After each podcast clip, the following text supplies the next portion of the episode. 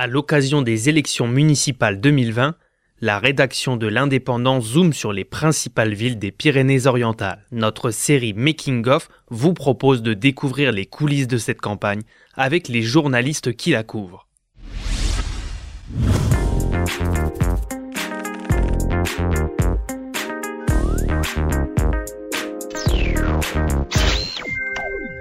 Qu'en est-il de la situation de Saint-Laurent-de-la-Salanque Laura Cosanillas nous explique. Bonjour Laura Cosanillas. Bonjour Michel Litou.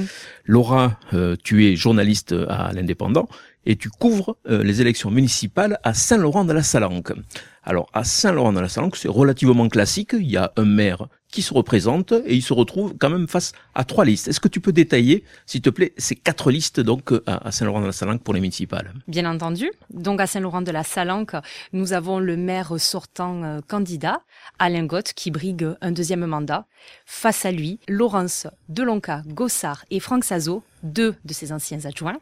Et euh, comme euh, troisième petit caillou dans sa chaussure, si je puis dire, François Lieta, qui est l'ancien attaché parlementaire de Fernand Ciré, Fernand Ciré pour mémoire, le prédécesseur d'Alain Gott, à l'époque où Alain était son premier adjoint dissident. Donc quatre candidats et une grosse différence d'âge entre le maire sortant et ses challengers. D'ailleurs, lui-même, Alain Gott, quand il parle de ses concurrents, je le cite, il parle de ses jeunes. Euh, lui-même, donc, a bientôt 75 ans. Et ses adversaires politiques, François Lieta et Laurence Delonca-Gossard, ont 35 ans, et Franck Sazo, 43 ans. Au niveau des programmes, on s'aperçoit que sur l'urbanisme, il y a quand même des divergences. Alors, Saint-Laurent-de-la-Salanque est connu pour être un village qui a explosé au niveau de la population, et justement, il y a des candidats qui trouvent qu'on est allé un petit peu trop loin. Alain Cotte me l'assure le jour où je le rencontre. Tous les ans, 3% de la population augmente dans son fief. Et euh, d'ailleurs, pour mieux les accueillir, il est très fier de la rénovation qui a été faite euh, en centre-ville et donc des constructions euh, adjacentes. Ce qui fait que Franck Sazo et François Lieta notamment pointent du doigt cette urbanisation, cette densification en fait des bâtiments et l'un comme l'autre souhaiterait tout mettre à plat, tout geler, tout cesser s'ils étaient élus. Alors, quatre candidats et on s'aperçoit en fait qu'ils sont tous un tout petit peu liés puisque donc euh, il y a le maire sortant, il y a deux de ses anciens adjoints et François Lieta qui lui était le dauphin de Fernand Ciré. C'est en fait une histoire de famille, une histoire de querelle de famille qui se passe à Saint-Laurent. Pour commencer avec François Lieta, on pourrait parler euh, du trublion euh, dans tout ça, euh, d'autant qu'il se qualifie de néo-laurentin, puisque ça ne fait que dix ans, entre guillemets, qu'il réside à Saint-Laurent-de-la-Salanque, alors que les autres candidats, donc vraiment, sont du cru depuis des générations.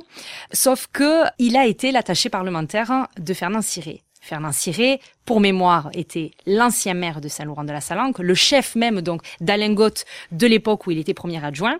Et ce premier adjoint, en 2014, a été dissident, a monté sa liste et a euh, réussi à conquérir euh, l'hôtel de ville. C'est la revanche de Fernand Ciré, alors la candidature de François Lieta Très clairement, pour Alain il s'agit là d'une vengeance pas du tout euh, pour François Lieta. Euh, lui est persuadé euh, de porter un véritable projet pour le territoire. Il n'est pas là pour régler les comptes entre les deux hommes. Alain Gott me glisse quand même, donc il n'a plus de contact avec Fernand Ciré, qu'il le regrette. Hein. Je le cite textuellement. en 2014, il a fermé le rideau. Donc, est-ce que Fernand Ciré, bon, confirmerait tout ça, pense la même chose. Je n'en sais rien. Toujours est-il que bon, Fernand Ciré et François Lieta sont toujours très proches.